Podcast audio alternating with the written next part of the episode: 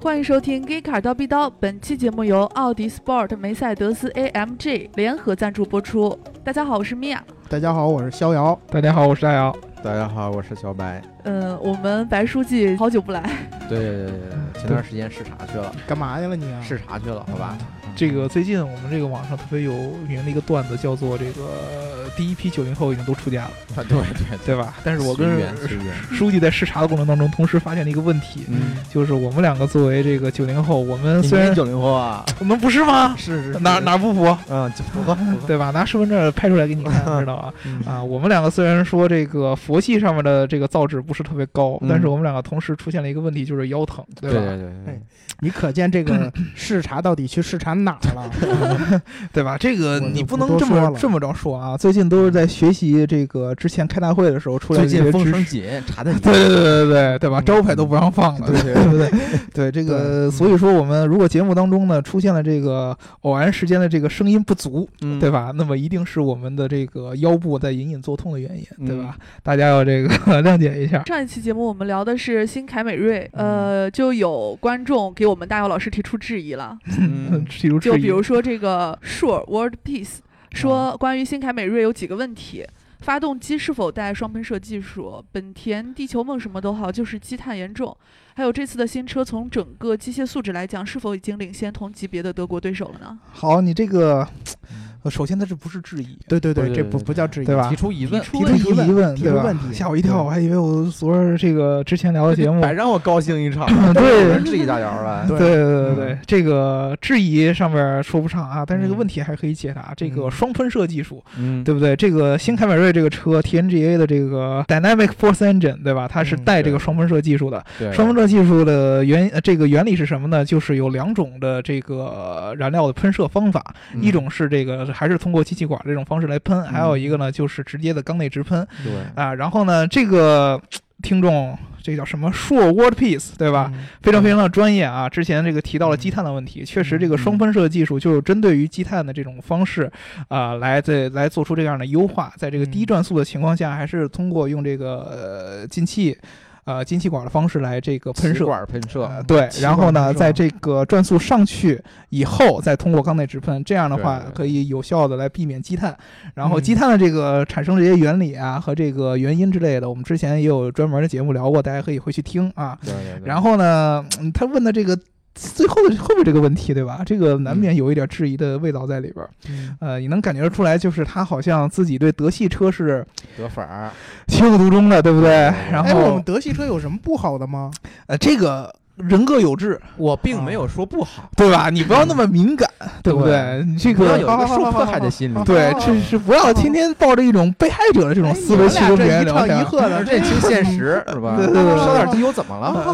对吧？对吧？啊这个从整个机械素质来讲，是否已领先同级别的德国对手？呃，机械素质上确实很难说，因为我们之前这个节目当中跟大家说过，日系车和德系车从整个发动机的这样的原理上来说，嗯走的路线都是不一样的，对吧？嗯德系车呢，现在都流行走这个小排量的涡轮增压，后然后呢，日系车呢更多是还是保留它自吸的这样的一个素质在里边，包括嗯它加入了这个混动，用这个阿特金森循环和这个混动配合在一起，其实都是呃日系车的一个特色。德系车虽然也用阿特金森循环，但是它还是跟涡轮增压来这个联系在一起的。嗯，所以说，从这个机械角度上来说，你说新凯美瑞有没有超越德国车，这个没法来讲，因为它的这个没法没法量化这个对东西，对对，它没法站在同一个维度上来对比。你对说对嗯自吸跟涡轮哪个好？对呃，它不同的方式，这个机械整个的原理和结构上都会有一定的不同，对吧？对哎，那咱们就简单的说吧。啊，啊，在你们印象 中，你他看这得意的洋洋他的的样子对手啊，他的对手应该是这个迈腾，麦对吧？当嗯对，那在你们的感觉上来说，嗯直观来说，你这俩车你们喜欢哪个？凯美瑞啊， 对吧？对吧？这么说哇，啊，还是凯美瑞他人家问的是机械，嗯对对对，对吧？所以说他其实已经把这个评判标准给这个缩小到一定范围之内了。嗯机械这不好说，但是如果从这个完整的产品力量上来说呢，呃，迈腾和凯美瑞都是一个呃他们企业比较新的平台，对吧？对然后对 TNGA 和 MQB 都是比较新的平台。嗯然后呢，但是如果说从 G Car 的角度上来说，我们关注了这个科技感，啊、这个人力交互上面儿，我觉得新凯美瑞相对于嗯迈腾来说，还是要更有科技感那么一些，比如对说它的 HUD 和它的液晶仪表这些部分嗯啊。然后在这个整个发动机的这个角度上来说呢，确实不好比，对吧？对见仁见智了，见仁见对吧。智，啊对所以说，如果说我觉得你要真是一个德系粉，那我嗯觉得你还不如就按照你自己的这样的如一果个如果你喜是好个，德系粉儿，就想多学习一些汽车知识，是吧？学习一些修车知识，对对对对那对你，就买一辆大众，对吧？呃，对，嗯学习修车知识，多听我们的节目对，对吧？这对对也这样你也知道德国这个车不是那样的对对一个对对本质的所以结构问题。所以这也是为什么我们的听众里面这个德粉儿比较多，对吧？对，这个是烧机油是这个结构所必然产生的一个对对这样的一这个瞅问题你们俩这一唱一和的劲 儿，啊。哎，嗯我这么长时间了，我也没学会什么呀，那啊车也没那没像你们说那么烧机油，你们是大众车主 吗？你们就这样喷？呃我我没有喷你，我说没这有喷的，我这往回找我，我说它是这个结构所产生的一个必然的嗯一个问题，对吧？？嗯啊，然后这个真正的你要做的一件事儿，就是说起这个机械领域，就四个字儿：守护信仰，嗯，对吧？你对信什么，你就买什么，对，对对吧？？这个二点零 T 发着圣光，对？吧？要有这个做一个佛系车主，对不对？对对对嗯对，嗯都行，拟定都。行都行，随缘啊。对吧？还有没有什么其他的问题？其他的就没有了。然后呃，之前梅赛德斯 AMG 跟我们提过好多次，让我们聊一聊轮胎。嗯这次这次我们就来聊一下轮胎的问题，啊，然后呃，由大姚老师跟我们说一下轮胎的历史。啊，然后呢，我们其实这是都是有一定的分工的，对吧？对嗯对对对你知道为为什么要把这个书记找过来？啊就是因为这个在之前 g e e k a r 其实，呃，我们在节目当中没有专门聊过轮胎这个话这题，确实没有，嗯对吧？但是你们不知道的就是说，书记其实平时还是会去跑一些轮胎专门的活动的。嗯啊，，对吧？这个我们跟我们这个关系比较密切的这个轮胎厂商之一就是这个米其林米，其林，对对吧？这个冬天我，个人啊也是米其林的粉丝，对吧？冬天大家你是在带姑娘吃过米其林餐厅 吧？不不你攒了仨月工我资，说然后的去是轮轮胎，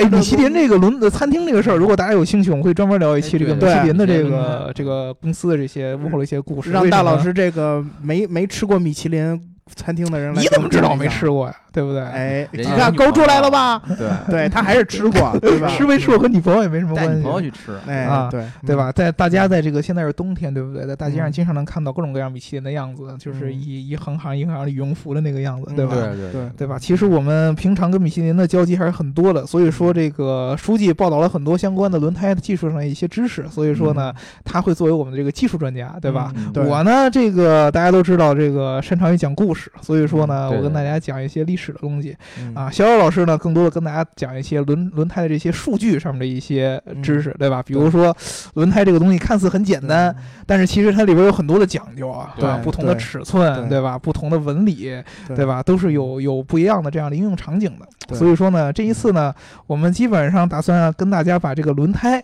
相关的一些这个比较。这个呃怎么说呢？知识层面的东西给大家讲明白，嗯对吧？如果是要再往下特别深挖了一些，比如说轮胎的很多细节的用料啊，嗯，甚至于不同赛事或者不同产品下边特别专业的专用轮胎啊这，就是化学问题啊，这个就比较专业了。如嗯果大家真是想聊的、 想听的话，我估计其实讲起来没什么意思，对对吧？嗯这大家如果有这个需要的话，再跟我们再互动，对吧？我们再看这个情况。比如说我们聊这个米其林的时候，如果大家想听的话，我们可以单独聊一下它的这些技术，对吧？？嗯啊，，所以说呢，还是从这个故事开始讲，对，先开始你的表演吧，对吧？嗯我这个表演得先开始，因为故事往往都是比较生动的，对不对？哎对对对对啊，这个现在其实，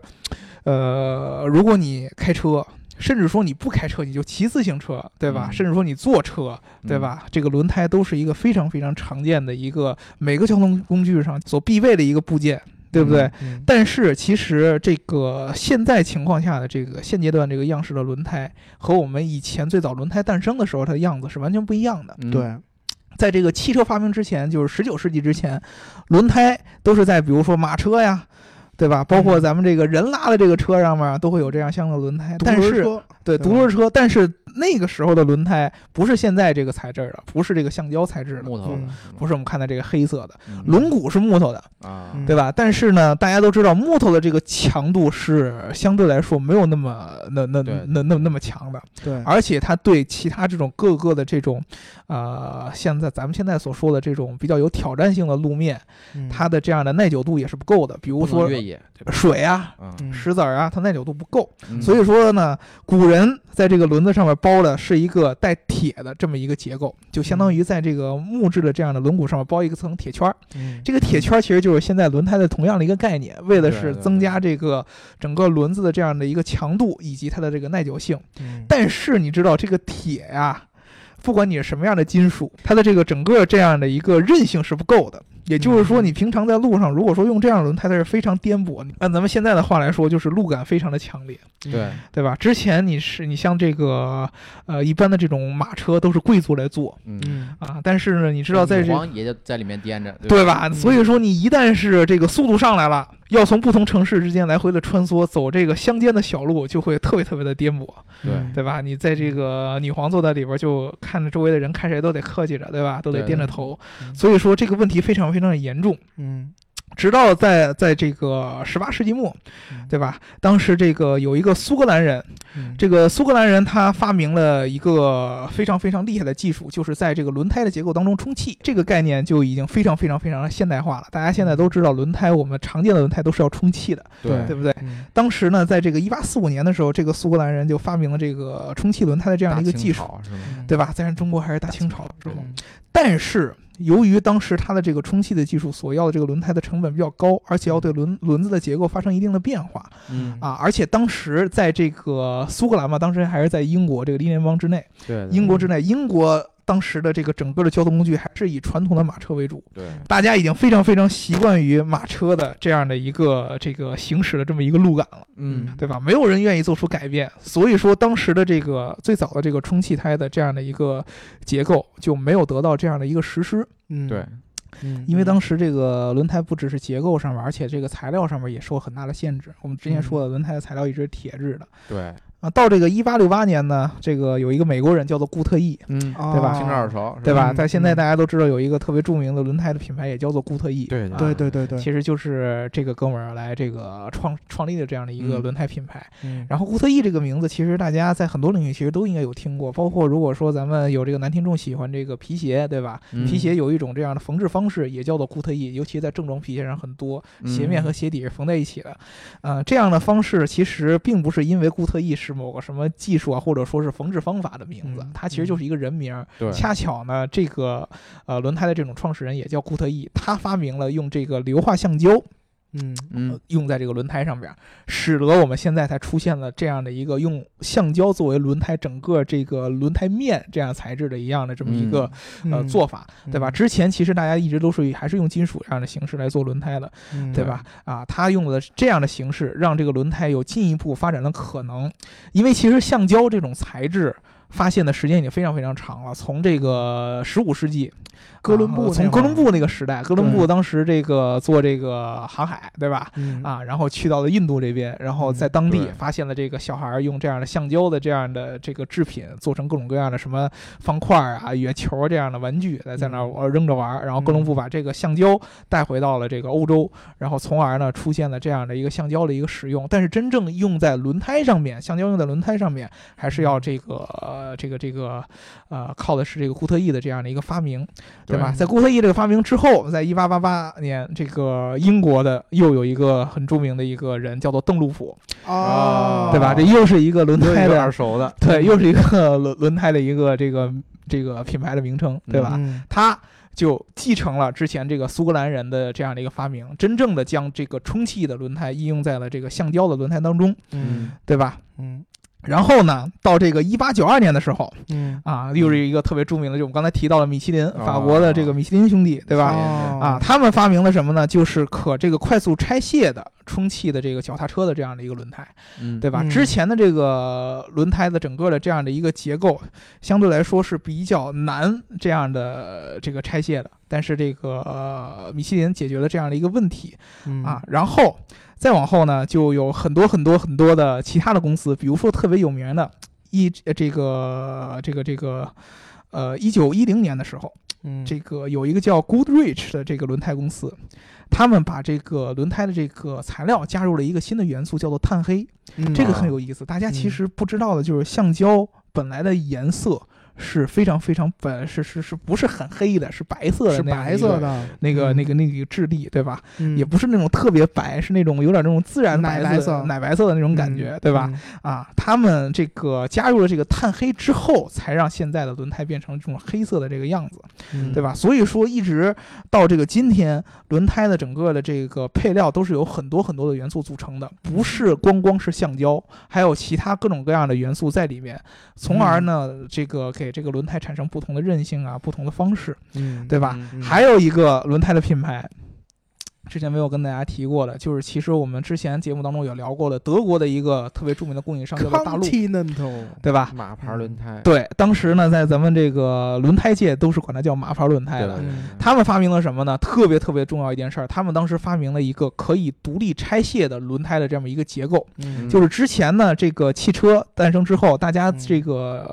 呃车轮跟轴都是直接连接在一起的。嗯啊，这嗯个大陆呢发明了这个车轮和这个轴可以相互拆开，这样的话更便于大家更换轮胎来维修轮胎对啊，这样的一个技术。所以说，其实我们看到现在所有的特别知名的轮胎的品牌，都是在整个轮胎的发展过程当中做出了很杰出的贡献，对对，才有我们现在这样的轮胎的一样形式，嗯对对吧？对，所以主我要是你们英国人，对对对对，没有没有没有，我刚才其实不说了很多嘛。，对吧？吧？我们说了这个苏格兰，说了英格兰，然后也说了美国，然后也有对德国，对吧？还有法嗯两个都国是英国的，对对，啊两个都是英国的，对对吧？苏格兰跟英英格兰是有本质区别的。我们说都是英国的，啊，对对对对对对对对对，你不要搞分裂啊！不要你搞这种人，不是不是，你要符合人家当地的民情，对不 对？好好好好对嗯吧？人家苏格兰人肯定觉得这个是我们苏格兰人的发对对明对，，不是英国的，因为这个事儿其实特别特别有讲究。嗯按理说，一八四五年的时候，当时苏格兰这个人叫汤呃汤普生，他啊发明了这个充气轮胎的时候，其实他是注册了专利的嗯嗯，啊，但是由于他的这件事儿没有他的这个发明没有得到广泛的应用，嗯所以说这个专利就没有得到这个广泛的认证和这个推广。嗯嗯所以说，到了这个一八八八年的时候，这个邓禄普嗯来来自英格兰的邓禄普才又把这个专利重新拿出来，嗯他获嗯不知道通过什么样的方法获得这个专利，所以说他就名垂史册了，啊，你们对英国人捡漏了是吧？你英格兰人捡漏了，对吧？其实，所以说你在这个事儿上，你在这个英国很有可能有这样的一个纷争。苏格兰人说这个充气轮胎是我们发明的，嗯英格兰英格兰人说呢充气轮胎是我们发明的，双方谁也不待见谁，这是很有可能出现的一个问题。嗯啊，还有一个特别有意思的故事，就是大家都知道这个，如果大家学过学英语啊，这个轮胎的这个英文的这个念法叫做 tire，对哎对吧？你们看很多这个汽车节目，什么 Top Gear 啊，对吧对？对包括国外这种车评人评测的时候，都会提到这个词儿叫做 tire，但是 tire 有两种拼法，嗯嗯这个美式英语里边 tire 的拼法是 t i r e，嗯嗯，然后呢，英国有很多人把它的拼法是 t y r e，啊啊，有两种区别拼法不一样啊。嗯你如果去网上，如果说去查一些英文相关的跟轮胎有关的资料，也会看到嗯不同的拼法，但是还是以 T I R E 为主。为什么会出现这个样子？嗯真正真正轮胎的早期的这个拼写方式都是 T I R E，嗯但是我们之前跟大家提过，轮胎的用料有过一次变化，就是由这个汽车工业出现之后嗯啊，，发明了从这个金属胎到这个橡胶胎这么一个转变。嗯这个转变在当时的英国，其实出现了这么样一个拼写的一个转变。嗯啊，有人把这个橡胶做成了轮胎，开始拼为 TYRE 嗯啊，然后呢，传统的轮胎还是叫 TIRE，以做一定的区分啊嗯，。这样的一个拼写方式，在英国很多人的这个生活当中被沿用至今，所以说他们把现在所有轮胎都变成 TYRE，对，但是这种区分在美国没有普及，所以说美国和其他的很多国家的这个地方还是会把轮胎拼写成 TIRE，嗯所以说，如果大家想要说我们讲最地道的拼写方法，哎，还是得哎呀，还是得讲究，讲究还是得讲究 T I R E。啊，讲究对吧？讲究因为讲究它是最传统的，就是轮胎的这样的方式。其实轮胎，你不管说它是什么样的材质，它都应该叫轮胎，对嗯对吧？你不能说是铁的就不叫轮胎了，对不对？所以说嗯，真正的泛指的轮胎的话，还是 T I R E。T I R E 是一个特别小众的一个拼写方法，嗯只在英国的一些人当中会用得到，嗯对吧？嗯所以说呢，这是一个拼写的一个方法。嗯至于这个轮胎其他的一些这个属性，我们就先交给我们的逍遥老师，嗯哎嗯对吧？给大家来讲一讲这个轮嗯胎其实是有很多很多结构上面以及这个纹理上面的讲究，对吧？嗯对啊，这个轮胎啊，其实我们主要的知道它这参数呢，是从它侧面上它都要打出来的，迷之数字，对吧？对这这有一圈迷之数字，对吧？什么二二五，嗯，对吧？R 十八嗯，嗯，又什么而十八这个听起来好好奇怪，对吧？啊？嗯又什么又什么这个四十五，嗯有什么九十几、八十斜几，杠儿还是吧有 X Y，对吧？嗯，其实这都代表着什么呢？ ，R 十八是不是代表不不满十八岁不能用这种轮胎？呃，R R 其实已经从 R 十五就开始了，哦那15那岁就你不能用了对，这样十五岁就不能用这种轮胎了，是吧？啊，十五岁以下不能用这种呃轮那胎，啊车都开不了，你确实对不能用这对种对轮胎，对不对？大家不要一本正经看的啊胡说八道，他是对在吧一本正经的胡说八道。嗯哎，我们先一个个讲吧。嗯数字放在最前面的这个是二二五，嗯二二五表示什么呢？就是胎面的宽度，嗯这个很好理解，就是二百二十五毫米。嗯，嗯，对，它就是二百二十五毫米，相当于二十多厘米。然然后这胎有多宽？嗯嗯，然后它后边呢有一个四十五，嗯哎，这四十五就讲究了。嗯这四十五就叫扁平比。嗯嗯扁平比是什么意思呢？就是它的这个胎的这个厚度比上它的这个宽度，嗯嗯，然后然后就形成了这个扁平比。嗯然后它是呃用百分之表示的，就比如嗯说百分之四十五，它这写四十五就是百分之四十五。嗯，然后这个数字呢越小，它这个它这个胎壁就越薄。对，对这吧嗯个其实特别有讲究啊。咱们对现在这个一般咱们选车时候都看重颜值，嗯颜值对当中很重要的一个部分就是你从侧面看这个车的时轮候，子你的轮毂和轮胎的这样的一个结构，对嗯对吧？嗯胎壁越薄，显得这个车这个轮毂自然而然就显得更大，对对吧？整个车的这个运动感就越强，力量嗯哎嗯感也越强，对对吧？所以说现在其实大家虽然说看这个车的时候，嗯都看的是简简单单的这么一个胎壁的厚度，就是你看这个轮胎到底有多厚，嗯轮胎薄显得这个车有力量感。但是如果说用轮胎的专业术语来说，这个就叫扁平比，哎对对吧？这个扁平比越小，嗯这个轮胎的胎壁的厚度相对来说就越薄，嗯对吧？但是这样其实造成很多很多其他相关的一些影响，嗯比如说，如果说你把这个轮胎想成一个就是一层果冻，嗯，对吧？轮胎它很大的一个作用其实是避震的这样的一个，就是缓冲嘛缓对冲对，缓冲，对吧？嗯这个果冻，你如果说这个果冻很薄的话，嗯那么你相对来说它能承受的这样的一个缓冲，它的这个承受力就相对来说会减小一些，嗯因为它要保证足够的强度，所以说整个的这个薄的这个胎对壁对还要有更大的这么一个硬度。嗯而且如果说你从这个转向的角度上来说，你左右如果这个胎壁很薄的话，你一个左右。抖抖动或者说形变这样的一个这样的一个程度，就相应的也会减小，所以说嗯它在转弯的时候反而会更加稳定。嗯所以说，其实这个胎壁的这么一个厚度呢，是很有讲究的。它是一个在舒适性和这个运动表现力，或者说对是在操控性上的一个平衡。嗯你胎壁如果薄的话，那么在转弯的时候相对来说会更加稳定，因为它转弯的时候横向的这样的一个位移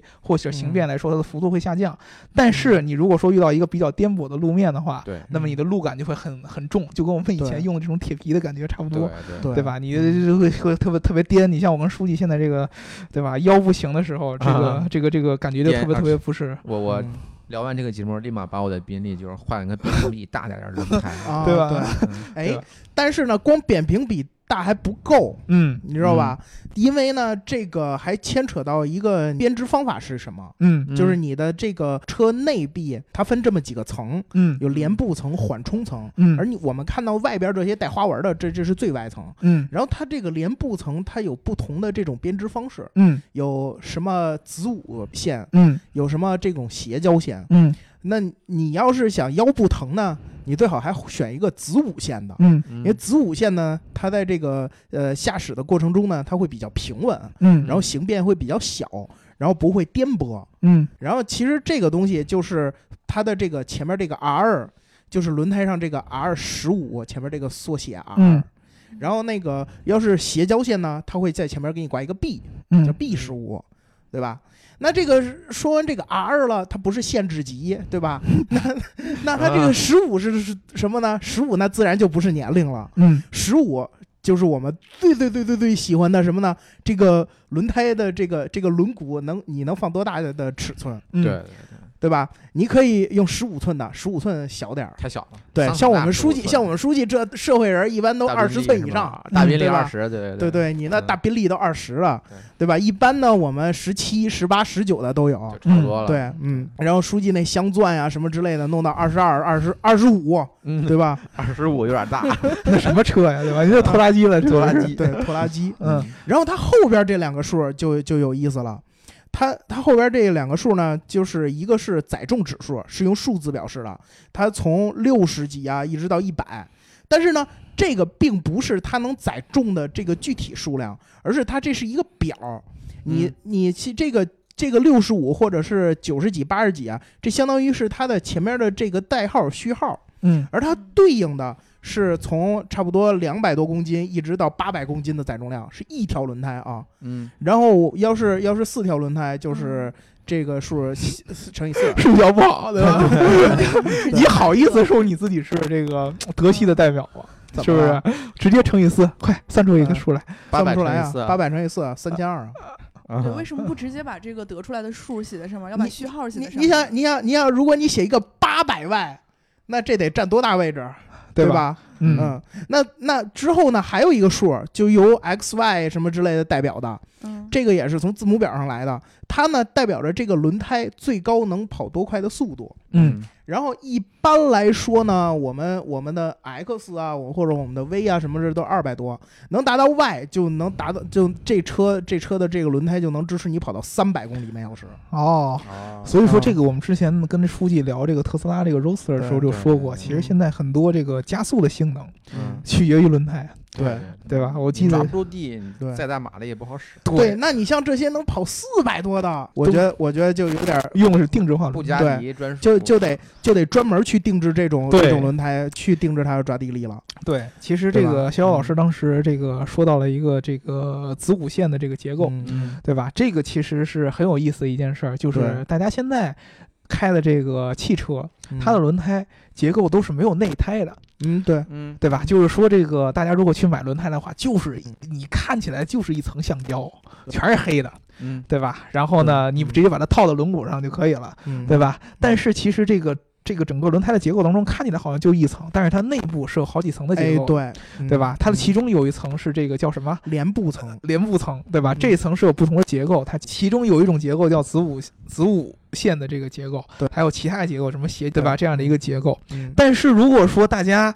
小时候这个做过一些坏事儿，比如说嗯这个偷自行车的气门芯儿啊之类的。嗯啊，对吧？扎胎的时候，或者说呢，我们这个小时候在这个街边大爷那儿修过车、补过胎、充过气，嗯，你都会看到自行车的这个整个的这个橡胶的胎里面嗯会有一层肉色的这么一个内胎，嗯啊对对吧？对那块是充气的，嗯对吧？嗯这个结构其实是这个轮胎最早充气轮胎诞生的时候的样子，对对就是它在这个外侧的这个从橡胶轮胎之内，还有一个专门用来充气的一个内胎。对嗯啊，在这个刚开始充气这个胎发明的时候呢，这个内胎是由这个帆布来做成的。嗯对但是大家都知道，这个自行车它的内胎相对来说，它承受的这个压力是很小的。对，但是汽车不一样，尤其是在早期，大家我们以前聊的节目都说过，嗯早期的这个汽车的发展很依种于这个赛事的发展，对吧？？嗯那么当时如果说你用那种内外胎相结合的方式来跑这个赛事的话，它的这样的耐久性非常非常非常的差，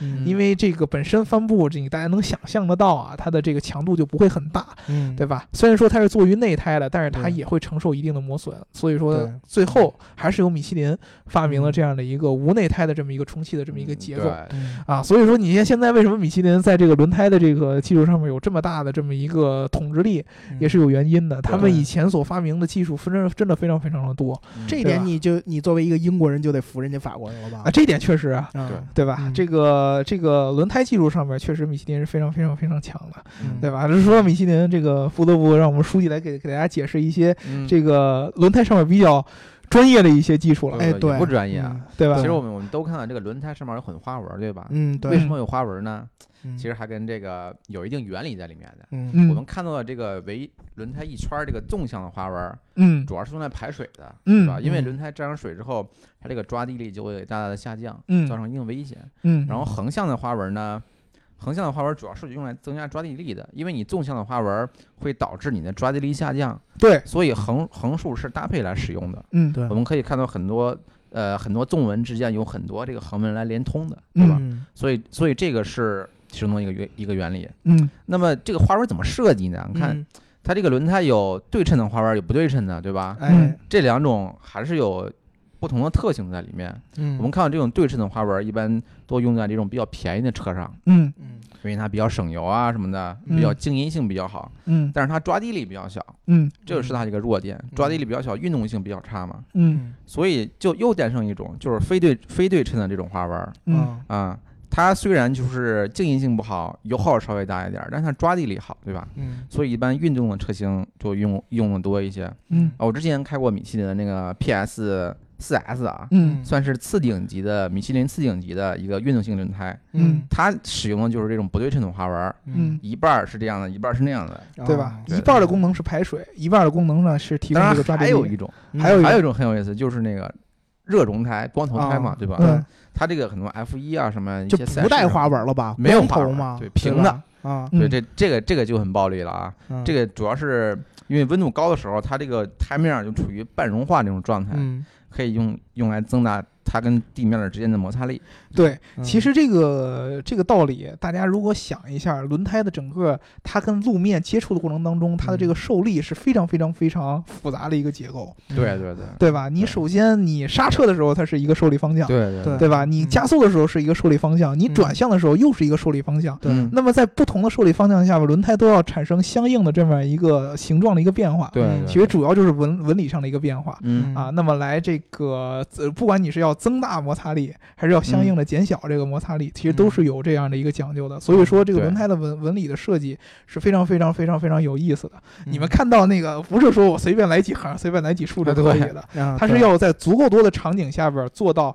这样，样的抓地力。嗯，嗯和这样的这样的一个排水成本啊啊和之类的成本啊对这样的一个结合，对，比如说我们刚才说的这个 F 一的这样光头胎，嗯嗯这个是有它单独的这个应用场景的，因嗯为大家大家如果说这个 F 1的车迷都知道，这个赛道上面嗯真正 F 1的赛道，它的赛道要求是很高的，对对对吧？它的路面其实嗯是非常非常非常非常这个标准的一个赛道路面，而且比较干净，没有嗯很干其他的净东西嗯，对吧？咱们平常行驶的这个马路嗯的这个路况和人真正的赛道的路况是完全两个概念。对对对啊，那么我们一般的家用车，你用那种光头胎是没法产生足够多的这个抓地力的，而且你也达到不了那个速度。嗯，嗯对对吧？嗯啊，所以说我们一般的这主个要家是用比车较，贵，嗯对对对嗯对，使不起，对你自己要是愿意装这个逼给嗯刮干净也可也以，也行对，对也对行，对对吧？那就嗯出去就对就这这滑，特别土豪，就就对特别滑，对吧？嗯啊，这个所以说你平常这个咱们开的这个家用车还是会以这个横竖这样的对纹对理为对主的，对，嗯对吧？？因为它要适应不同的这个环境下的这个路况，它所以说它可以叫做这个最通用型的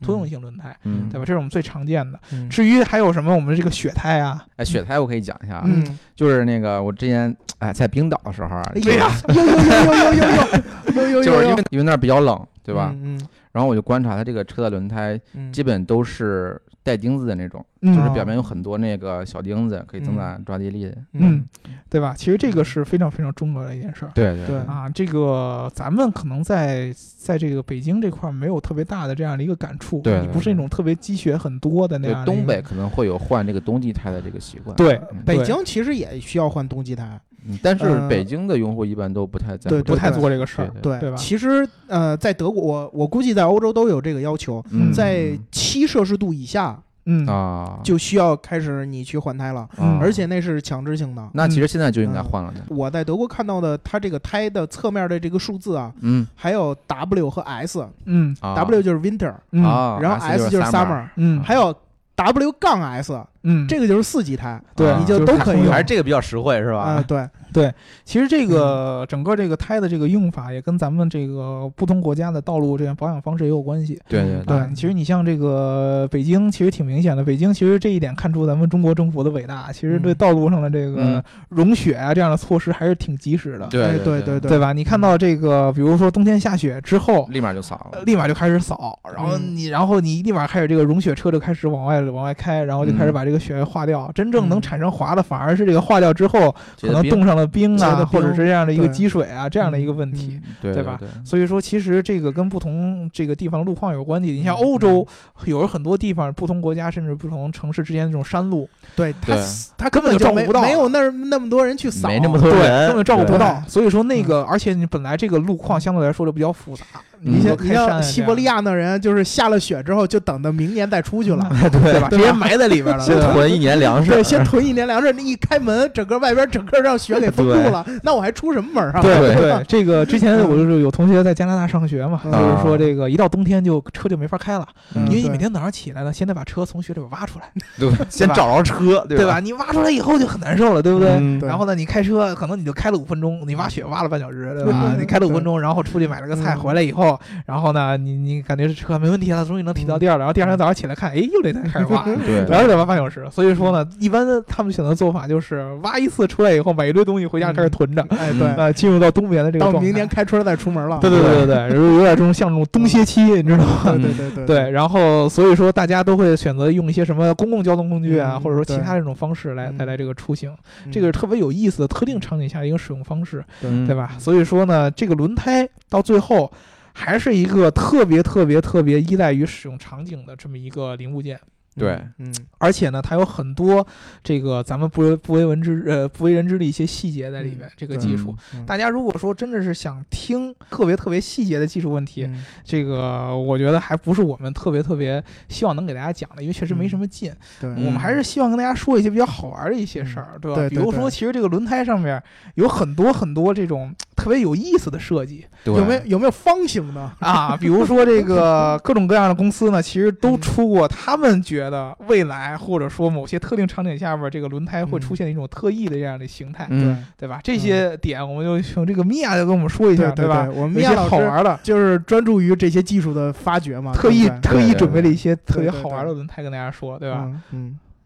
呃，我们现在看到轮胎一般都是圆形的、黑色的、充气儿的，对对对对，对就跟娃娃一样直接是下来就是 嗯三这三点。嗯呃，所以说就是对这些轮胎进行创新，无非就是从这三点上开始下手。嗯圆形的就给它整成方形的，嗯对，就有这种方形轮胎是美国加州的一家创新公司。所以说这么做的意义是什么呢？嗯这么做的意义就是嗯让这个车看起来更酷炫。为了创哦就也不能为了创新而创 新。对嗯对，然后这个方形的轮胎，它它也不是整个就是一层一个方形的，它嗯，是有很多的这个轮片儿组成的一个轮子，就可能是方形的，然后对嗯嗯所以它就不是那种单一的接触面儿滚动方式，它就有很多的接触面，嗯对，而这样且有嗯。嗯有而很多接触面就可以降低这个滚动的阻力，所以哦说有一个优点就是说比传统的轮胎更省油，嗯哦，哦，但是你这方形的这个轮胎要是开起，比较感觉贵不太稳。我觉得对比较贵，而而而且这个车不会感觉很奇怪吗？开起来对的行驶的样子是什么样的？哦对哎，其实你们知道，咱们之前就聊过，这个这个方形轮胎是美国的一家公司发明的，对对吧？嗯对吧？这个美国人其实对方形情有独钟， 啊，嗯，对吧？你之前这个我们聊这个美系的这个车文化的时候，嗯一直都跟他会跟大家说这个，呃，美国人对车的这个设计呢，嗯崇尚于这种力量感。嗯啊，对吧？这个车要这种方方正正的感觉。嗯你看这个老式的美国这个车都对是很老方的，老凯迪拉克那种，凯迪拉克啊，对吧？嗯然后包括林肯呐、都有对那种对方对形跟大船一样，对吧？对当时有人就说：“哎呀，我全身上下的这个结构当中，只有方向盘和轮子 没法被做成方的，对他们就特别特别的难受，对不对？你整个的嗯这个仪表也是方的，车头也是方的，灯嗯也是方的，车窗也是方的，对吧？能方的地方都要方的，对不对？嗯那你到轮子这块就方不了了。对连方向盘，之前英国有做出过方型的方向盘。其实有很多公司做过方形的方向盘，对对对吧？？但是就这个车轮方不了嗯其，其实 F 一的那个方向盘也有点像方 的，对吧？其实都是有这样的一个设计的。嗯方方向盘还好说，就是这个车轮，现在终于这个美国人实现他们的梦想，美国对人对嗯对对成功美国人真脑洞，真是奇怪了，对吧？我所有觉地得儿都做成方的，我这样还的话我呢还见过，有的这个美国的节目里边儿很完美嗯，嗯有那种真的强迫症似的，把轮子真做成方的。嗯，就是为了搞笑视频对那对种，对对，然啊后然他他就是为了搞笑嘛，把那车弄成方的，嗯结果那车就是走一下颠蹬一下，走一下啊颠蹬一下的那种，对？嗯吧？其实它这种行驶状态才是特别特别特别特别对对对，有对问题的。嗯嗯，除了这个方的之外，还有什么对其他的形状？还有可以变形的轮胎，火变形金刚， 嗯对，变变形形金刚金刚一样 嗯。变成一把枪，变成一个火箭哎筒，，这倒不是，但是下雨的时候，这个轮胎它的表面可以延伸，延伸之哦，后不是哦，可以排水，对哦对对对，然后或者是就是道路比较环境比较差，在那个沙地里，它可以就是表面的花纹可以就是分开，嗯，嗯然后就哦增大了这个接触面积。嗯，嗯，还有在比较滑的地上的时候，它可以就是跟刚刚书记讲的一样，就可以有那个凸起的那种钉钉子一样。对吧？到最后这轮胎比车还贵，可能嗯嗯。对啊，那这个其实比之前那种横纵花纹的那种那种固定搭配要强多了。 对对对对对对啊，吧嗯其实这个我觉得才是将来这个轮胎的发展方向，嗯这种智能化的，对对嗯对不对？而且这个现在其实有很多的技术让这个轮胎呢更加更加的这个耐操。嗯平常这个情况下，爆胎是一件很困难的一个很很很棘手的一件事对儿，对尤其是好多车现在连备胎都没有。嗯哎对对对吧？为了增，为了节省这个车内的空间嘛，对吧？嗯备胎都没有，所以说很多车这个轮胎的这个供应商都在研发这个防爆胎这你样是的一要个说技防术，爆胎吗？嗯对吧就？在此我得给大家纠正一下，其啊实防爆胎并不是真正的防爆，嗯而是它真正叫缺气保用胎，啊，是只有它吧？气儿跑了还能再跑一段距离，嗯，并不代表你你并不代表它扎了什么的还能还能继续用，对扎吧了你也得去修对，那那咱换一个说法，嗯就是实心胎。啊，实实心对胎就膜拜呗，对吧？呃，哎 对，这这这这个这个打广告的啊。嗯，这实心胎是这个样子，你知道这个实心胎其实现在这个之前摩拜的第一款这个自行车用的就是实心胎，对嗯但它很沉呐，嗯嗯对吧？而且这个整个行驶感受也有问题，就是实心胎完完解决不了这个两个问题，一个嗯是这个相对来说比较沉，嗯重嗯对对吧？还有一个就是它这个路感的问题。嗯哎嗯但是现在有的公司，你比如像米其林就做这样的一个技术，它用 3D 打印的方式，对对对。然后把整个的轮子和轮胎给形成一 体。啊，我之前见过那轮胎，其实它外面胎壁就是薄薄的一层，然后嗯到中间那个轴那里都是用一些 3D 打印的，类似于树枝这样的东西来连接的。对哦密集恐惧症患者慎入，你可以跟上面加一个什么钙片儿之类对，的，加钙片儿还行。对，让它这个看起来比较舒服一点， 对对对，对吧嗯？但是它在形变的过程当中，就是整个轮子和轮胎结合在一起，给这个车提供这样的避震，对对对吧？这样的话就不会有这样什么爆胎这样的一个一个一个一个问题嗯对在对风险对在里边了，就是嗯无气轮胎是吗？哦对吧？就对是对就是对没有无气气的轮，胎嗯，嗯嗯，那还有别还的有更奇葩的吗？最奇葩的就是这个球形轮胎，啊啊就我机器人里边的那种感觉是吗？就那胡个特义之圆前的，做过这个是，对对胡特对义，之前做过，嗯，哎，这个轮胎有什么特点呢？它外面就是这个花纹就跟人脑一样，也 是球我都形的感觉这有多点恐怖有点啊！可怕 呢。对，就是一个球形。顺便给我带出戏的，我本来想的是车下四个球，哦啊，对剩吧？下四个人 脑，车下四那个四头脑，每个轮胎都是由一个人来贡献的。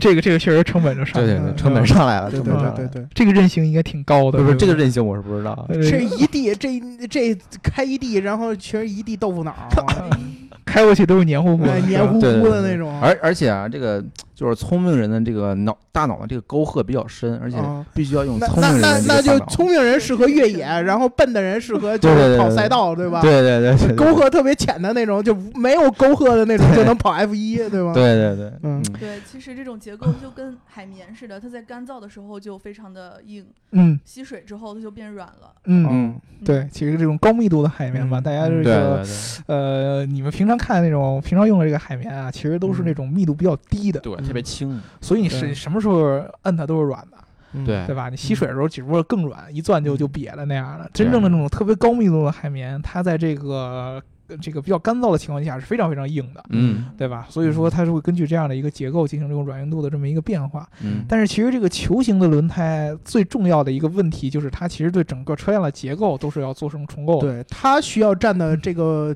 呃体积要比现在的这个轮胎要大很多。对啊，而且你的对这样的传动方式也要做做出改变啊。嗯原先的这样的这个轮胎，它由于是这么一个圆形的结构，嗯所以说它是对还有转向这样的东西。嗯你球形的话，它可以各个方向都可以进行这样的传动。哎，对我现在就有一个问题，就是它怎么能让这个球形三百六十度转起也来？也米娅老师回答，米娅老师能回答这个问题吗？什么三百六十度转起来，因对为它是个球形啊，所以对对三百六十度就是转起你来这个球怎么跟你的车来连接？呃嗯对，来它驱需要动它需要传动轴吧，它需对要对对传动系统去连接它，它才能转吧。嗯，你们难倒我们的嗯米娅应老该是师。采用那个磁悬浮技术。对对对，对可能的等会儿就是磁悬浮怎么悬橡胶？我们大家都知道橡胶是绝缘体啊。啊，他把那个里 边的我打打赌，他不知道橡胶。他把那个磁放到那个轮胎里面，它表面是橡胶的就可以。啊就是你你你戴着手套吸铁石，吸铁石能吸过去啊？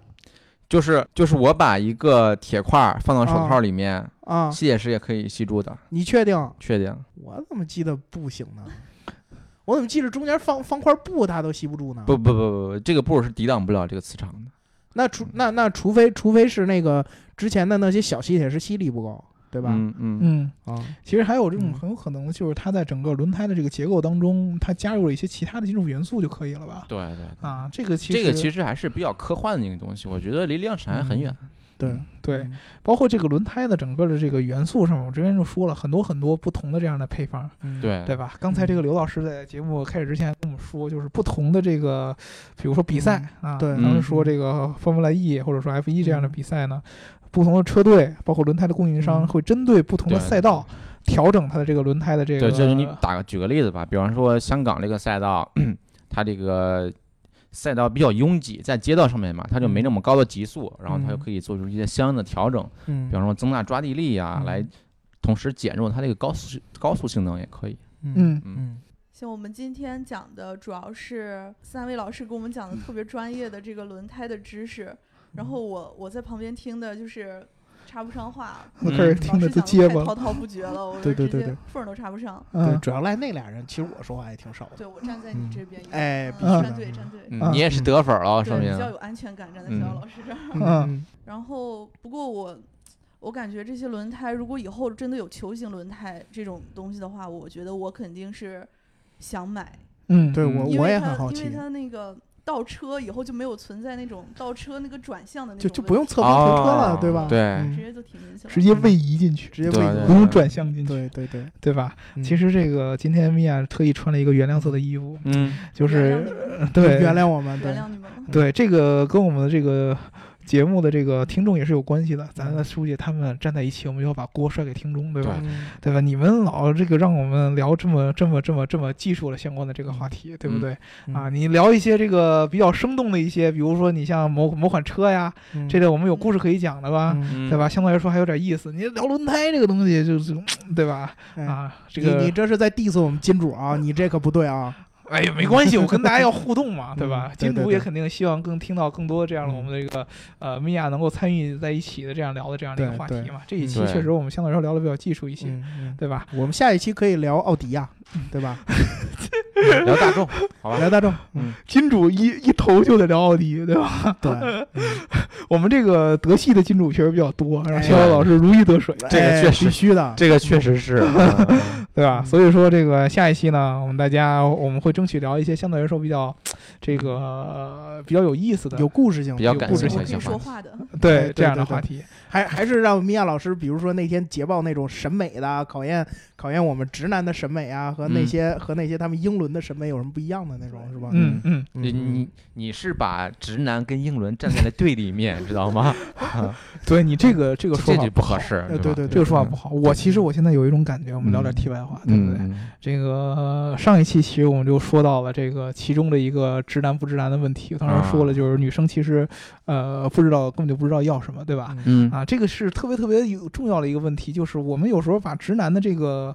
概念给过于的固定化嗯和这个扩大化了。你嗯，知道吗？好导导致有人就是产生一种不自信的一个心态，我是不是太直男了？其实没有那么多屁事儿啊、我我就是不自信。嗯我觉得我们应该出一个情感节目，让大姚老师主持。哎，对对对，大家对吧？老这样的话，你看这个话题一下就出来了，对不对？专门说出价值观，对对对对嗯对嗯， 对吧？所以说，这个大家如果说有这方面的一些这个想法，比如说嗯为什么 女生提到车的时候都会觉得她很直嗯男，对对吧？这个其实都互相来说都是有一定讲究在里边的，大家都可以跟我们来互动，嗯对不对嗯？这个听节目还是要记得点赞、打赏和评论啊！这对这吧得让米娅老师说啊。对我先说一个嘛，对吧？明亚老师接着再往再下，说两个吧。对，再说两个，嗯。嗯，欢迎大家点赞、打赏、加评论，点赞、打赏、加评论。有情感问题可以找我。哎哎哎哎哎，这话不能乱说啊！哎，兄弟，你激动什么 呀？有不是你什么事 儿？没我什么事儿，我是担心米娅的，嗯是吧？安危对吧？ 书记现在先先护短我，我我们这哎好几千万粉丝，你说是吧？嗯我们后来书籍待会儿解决。抢得头破血流的，我是嗯，对吧？？这个确实，大家呃，该有这样的话题呢，也不要这个，呃也不要不要太吝啬，对吧？对不要对不好意思，对吧对对，米娅老师一一给你解 答。对，有什么想说的呢，就直接跟我们有什互么动难以启齿啊什么的？难以启齿， 有什么难言之隐， 人对， 你越来越像那个，大铁棍子医院佟主任。对吧？有这些问题你们找书记，好吧？有这些 问题一定要找别找我，别我。找我，别找我！书记给你展现一下他出去学习的成果，哎，我对不懂啊对对对对对 呃，略略 略懂对，略不懂懂略懂略懂略懂。啊。好吧，我们这期节目就聊到这儿，哎，嗯好，下期再见，拜拜拜拜。嗯